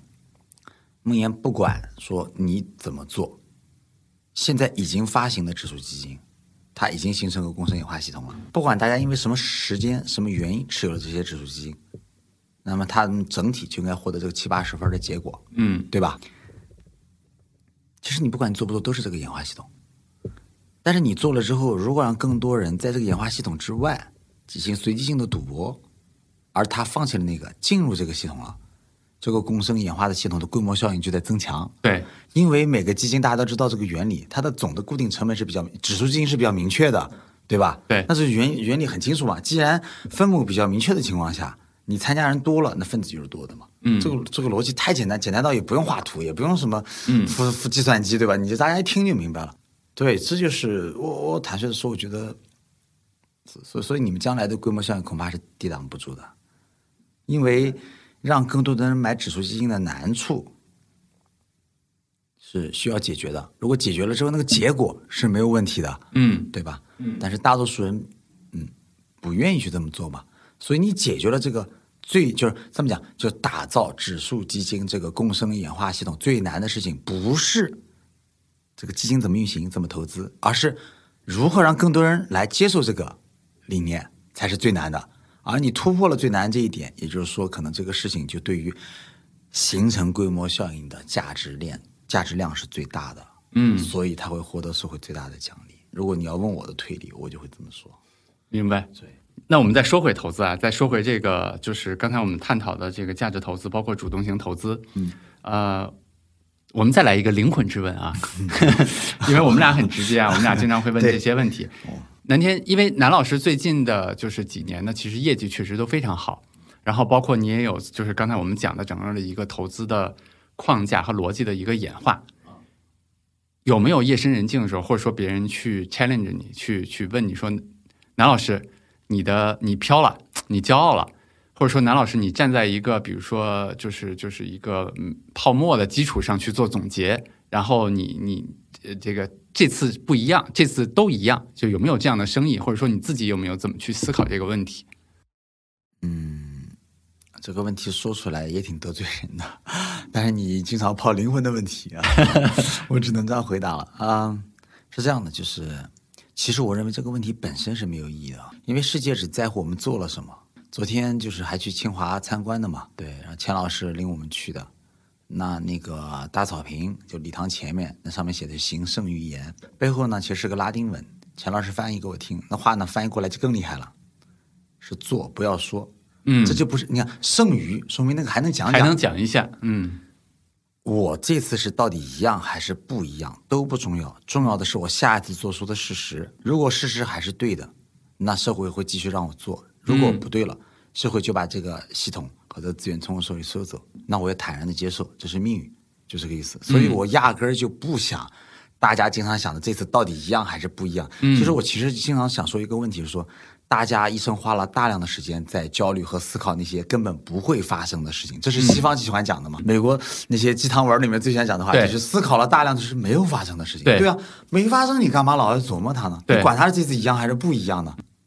啊，对，所以所以有的时候，但这个好像说咱们咱们俩到这个年龄了，好像说的话简单啊，很多说年轻的朋友们觉得这这还是就是就是还想思考吧，还想把这种问题弄明白嘛，明白吧？但是我就会觉得说不太在乎。另外呢，因为我在，我喜欢的是这个啊啊啊，是是商业的研究分析，是创业这些事情上，所以大家要理解一个很重要的关键点，说对于我而言，大家讲的那些金融业绩上的成绩或者什么什么，那是金融世界的。但我认为我是个商业世界你的积分牌，包括你的兴趣，在商业世界里面，对吧？你说你不思考，或者说不焦虑，或者说不去想那些事情，跟你整个的定位是在研究商业，包括你平时的大量的时间花在商业上，包括你平时已经做到了极度的求真，包括这些，其实是有关系的，它是一个事情，它是一体的，是一体。它会导致你最后就不去想这些事情。对，后来我知道一个问题，嗯问在一个环境当中的两个人有什么不同？长期看他们不会有什么不同。所以两个人若有什么不同，是因为他们在不同的环境里面。如果环境这也是演化的思维嘛。对啊，然后如果环境你喜欢你也舒服，你就待着；如果不行呢，其实对抗环境没有什么意义，嗯不如换个环境，对吧？直到找到那样的。当然，我也承认有些人，比如像伟大的毛主席，他能够自己创造一个全新的时代跟环境，对吧？嗯啊，救了中国嘛。那当然是了，但大多数人这肯定不不不是这个伟人嘛，明白那只能说你挑个对吧，中心环境走。你比如说对我而言，我就会觉得金融环境我自己有点格格不入，对吧？那在商业环境里面，我觉得自己很舒服，我很喜欢，那就自自然然嘛，就按照咱们这话说，要不拧巴，对吧？嗯那就对啊，就这个意思。所以你就可能这样讲。这样做，去接受共生演化就容易，就自自然然你就接受了，你也不是特别去经过思考说服自己接受这个想法，对吧？我觉得你特别符合，就是他们对我公众号，就是我经常写的那几个词，呃，放下焦虑，然后全情投入，然后做好自己，由内而外，是吧？我我的感觉其实你就是这样，你知道我我也接受我这个其实不是夸了，就是 我的感觉就是刚才我们俩聊天的状态里面，我感觉到就是你是一个非常知道自己喜欢什么，然后想去做什么，有清晰的内部的积分牌。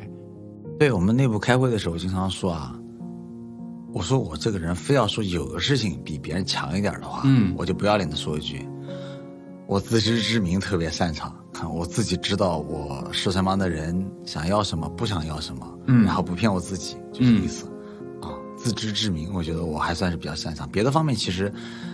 哎，能算个中等吧？有些方面中等偏上，大多数地方顶多是个中，顶多是个中等水平。是，但其实你看，我们人的一生，知自己，做自己，虽然是六个字啊，但我觉得它好，它太难了，对吧？我们一生可能在做的就是，我们知道自己是谁，什么样的，后来我发现大多能数人用心的去做好自己。还还是没有勇气吧。嗯，坦率说，我觉得大多数人还是没有勇气。说白了，明白。对他不是一个，呃，他不能想象的情况，或者说他不能做到的情况，或者说他他能力啊，真的很多时候真的不是。我觉得只是就自己那关过不去嘛，对吧？嗯就这个意思，过去其实就好了。理解。对，但这很难，对，是很难。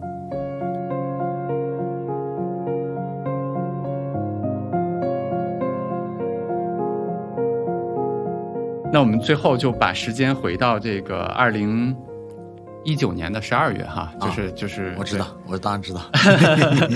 然后其实我觉我觉得这段可能会听起来大家会有点那个肉麻，就是我其实之前从来没有跟南天老师，就是我们俩面对面的去这么聊过这个问题，但是我内心深处，我大概特别的想知道你要说啥了。对我真的是特别的感谢你，因为其实呃，因为当时我发生了一些事情嘛，对吧？我离开了且麦，然后当时我想继续去做相关的事情，我需要大量的钱。我觉得当时其实南天给我特别大的感动，就是他，他当时其实没有多少钱嘛，然后他把自己的钱都就什么都没有就交给我，对吧？然后包括他还去，我觉得这不是感动的，感感动的是他，你说叫透支，我觉得可以用透支自己的社交资源，对吧？就是自己有非常多的朋友，他去一个一个朋友去打电话，每个朋友的电话可能要三十分钟、四十分钟，去讲从头讲起，梦岩是一个什么样的人，他做过什么样的事儿，他想做一个什么样的事儿，你能不能去帮我一起支持一下他？我我在这辈子没有在我生命中见过这样的人啊，就帮助我的，包括帮助别人，我也没有见过书上写的就是去这么帮助别人的人，所以这件事情其实我从来没有表达过，但是我一直记在我心里。你看，我们今天录播客，我觉得也是情感到这儿了，我们今天聊得很开心，我就当然刚才就灵机一动，你看我说到这时候，我觉得我们俩眼圈都红了哈，就是我把这个话题说出来，我就特别想知道你当时怎么想的，因为其实失败的概率，即使现在来看，失败的概率也是非常大的，对吧？对你自己当时的家庭情况那么多钱，包括对你给那么多的朋友去打电话，去用自己的信用背书，去让大家去，将来如果输了怎么去交代？其实想起来不算难，我也没有瞒你啊。而且遭受到了非常多的，我手机里面是有图片库的，对吧？嗯每个手机都有啊。我确实觉得我记忆力不太如以前了，嗯所以有些呃有些东西我都会用截图的方式保留下来，就是说那个比如照片啊，自己想到的点子啊。我们我们公司人经常笑我，为啥呢？我经常在白板或者纸头上写下一大堆胡思乱想东西，然后自己给自己照个相，嗯存着。为什么呢？后面我能忘了。嗯我一看这谁写的？你自己写的，就这个意思啊。说重点啊，嗯我后来又看到了我们上次那个就是那个时候见面的那张照片，对吧？就这些事情。呃，呃，我我我确实得想这么表达，就是说，其实某种角度，我是一个很喜欢戏剧化的人。呃，英雄主义情节肯定人人都有，对吧？嗯但是我觉得我不是这块料。啊，但是我很钦佩那些英雄的人。某种角度来讲，我当然是，呃，我我红旗下长大的孩子，对吧？对这些事情，我本来是有这个的。然后意识到你在做的事情是对这个就这个事物，就是指基金这个事物，一个比较大的全新的革命的时候，嗯，首先我确实觉得，嗯，总之我觉得这个事儿我应该很上心啊。然后你说，比如说，当时你还没走之前嘛，就和和你对齐嘛，花八九个小时来对齐来聊这些事儿嘛，对吧？包括什么什么的。然后我会意识到，其实就是说，呃，某种角度来说，其实你自己内心是已经。清楚了，只是我不能说你受到金融思维的束缚啊，但是说我想说的是，你当时身处那个小环境，它实际上是一个对抗型的环境，不是一个一个一个一个一个共生演化的环境，所以，所以我们俩聊过之后，你可能意识到一种新地图的可能，新世界的可能，对吧？而那个方式其实对于你想追寻的东西，想服务的人来讲是有意义的。然后到你能够迈出这一步的时候，我坦率的说。我只能说，也让我想起了当时我决定去做这一步的时候，但是我我那时候没人帮我，对，然后啊，怎么形容呢？所以我想应该能够帮你做点什么。我坦率说，我没有那么崇高，因为我说了那么多，我们那么多朋友，其实投的钱呢，我觉得还是，我虽然那时候我你知道我那时候其实没钱了，但是我觉得呢，大体，哎，不行，再去哪上班，啊，就是还还得起的钱，不是那种就是。啊，朋友们，我没有给梦妍投个几千万，大家别以为我是什么超级大佬，没这么多钱，就这意思。就是说，那种呢，就是我打工都还不来的钱了，我肯定不能。我这样对别人说，对朋友说，也是对别人不负责任嘛，我肯定也不能。说我让别人投的是别人输得起的，也是我能还得起的钱。嗯。另外呢，我很清楚，你其实不是靠这个钱来续命或者或者或者创业起来，肯定也不够，差得很远。但是呢，我说反正呃，能帮就帮嘛，对吧？能点做点什么。啊，本质上来讲的话，我至少有一点我很清楚，这个事情也是我很难说服别人的地方。我投资最成功的那些企业，我都意识到一个问题：那个原点都是非理性人。哦，大家可能没有，呃，可能怀疑耳朵。我说的认真的，我我我到现在我会知道，经济学的理性假设是错误的，因为在原点的时候，人说的所有东西都只是一个幻想，或者只是一个想法，嗯，它没有成真。当然，你当初做前半，你已经把这个模式中很多部分已经成真了。对吧？但总的来讲，它还是一个大部分没有成真的事情。从浪漫主义的角度来讲，我就是喜欢这样的英雄，对，就这个意思。然后后来我发现，当我学习丛林思维、学习方法论、流程、互联网思维，对吧？呃，职场成长这些屁话的时候，我炒股就是失败的。你想，我一个。都是永远处于战争迷雾状态的，开局迷雾状态的，没有资源，起点那么低的人，用这种脑袋瓜子试图判断那些比我更牛、更成功的人，那肯定算计是算计不成功的。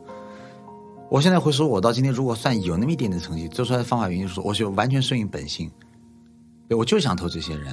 所以，比如说站在大家都很多朋友都知道，我们网友很大的理想就是一就是最终网友应该分成两部分，一部分人去做了公募，一部分人去做了 VC。做 VC 是我个人更大的偏好。就这个意思，然后做 VC，嗯，坦率的讲，如果这个钱是能够我们做望月的时候攒下来的钱，那就更好了。为啥呢？我也没有欠别人的钱，那就输光了拉倒。对，所以我觉得，但是帮了一帮疯子，帮助他们去改变这个世界，对吧？所以你可以说，可能最容易理解疯子的是疯子，然后啊，可能怎么形容呢？比如说这个。嗯嗯嗯嗯，疯子当然知道另外一个疯子的难处，或者就是呃心里面那些复杂的东西。嗯，你跟别人讲不起来，就像对吧？别人听不懂的，别人会以为都会站在那种具体事情的角度。哦，您说这个事儿就是主要是比如企业战略方面啊，不是这个含义，对吧？大家可能听不懂。对，所以呃，你也别觉得特别有什么，我是认真说的。我只觉得站在我求真的或者别的角度来讲，那是我应该走的道路。嗯，然后这个道路上。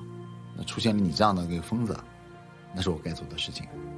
又回到我们开头最最开头聊的，戴手套，用纸巾，用手指捏着去做，它就不是把手弄脏。把手弄脏原因是你本来就没有在乎那个手，嗯，你只觉得地上有东西，你需要把它捡起来，嗯，手脏了就拍拍，有水龙头就洗一下，有肥皂最好就擦一擦，没有，没有身上抹两把，继续往前走。就如果是这样一个情况，我觉得才是最自然的。如果你问我，我觉得这样的这个呃坦荡的道路或者这样的东西才是最对的。嗯所以说，嗯，我其实有个朋友啊，刚还给我打电话就是他 啊，他说的是最对的。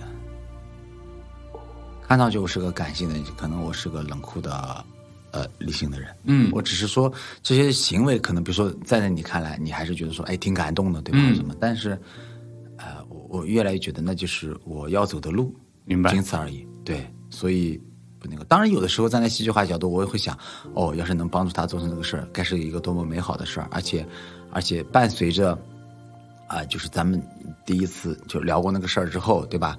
再包括后来啊，十一月、十二月，对吧？再往后八八八之后啊，就是，呃，因为越多的要，呃就是越多的和你聊天嘛，对吧？就是听你讲讲这些重新起步的艰难，或者说这种各种事情的时候，我越来越知道你的规模效应是越来越大。但那个时候我其实还不能规模效应四个字总结的这么好，对吧？但到今天的时候，我才意识到，我为什么老觉得你的事业比我的事业大，就是因为你的事业的规模效应的分母的增长要比我小得多得多。嗯而我的分布增长终究随着规模体量大。举个例子，你需要的是很强的、很赞的分析师，而一个很强很赞的分析师，他在人群当中必然是少数。对你找到他的这种社会的总成本，你培养他的社会的总成本终究是高的。对，但是指数基金的事务，所有参与环节对人的要求恰恰都不是太高。嗯，因此从调动社会资源和让社会轻轻松松就完成这个使命来讲，它都是容易的、自然的和嗯代价较小的，和试错代价较小的。明白。所以我会说，这个你的规模效应会比我大。我确实是由衷的会。但那会儿其实是因为相信，所以看见。对，那是吧时候是因为相信所以看见。现在的话，可能会有朋友在跟我问我说：“哎，听说有个这个有志有行的项目，你怎么看？”是我会用因为看见而相信的思路来论证规模效应，来讲给他听了。对，但是那个时候我可能只能这样，而且正如你知道的，最后嗯朋友们愿意投你的，其实也都是这些。呃，对吧？小林老师这些因为相信而看见的人，是才愿意这么做。是，但是呢，啊，我有时候确实发现这个世界呃灌点鸡汤，我也觉得有时候真是这样。这个世界好像还是因为相信而看见的人活得更好一些，不是因为世俗意义上他们更赚钱、更成功，嗯而是因为很多时候他们看重的是那个内在积分牌，看重的是他做的事儿，他追寻的道路，对吧？他、他想实现的人生的就什么样的自我，嗯什么样的自己，对吧？当他们做了之后，其实给自己是加分的。对所以不管他们最后得到什么世俗意义上的成功或者回报，但他们自己内心其实愉悦的、幸福的。对如果人一生最后，比如说生活在中国大城市，结果都差不多的话，那内心愉悦毫无疑问就是巨大的幸福和成功了，对吧？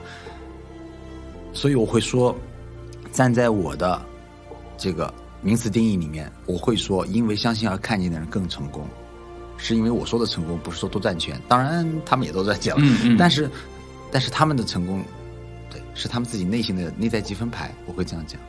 我觉得已经是一个非常好的结尾了啊。那我我我再试图从另外一个角度解，就是总结一下。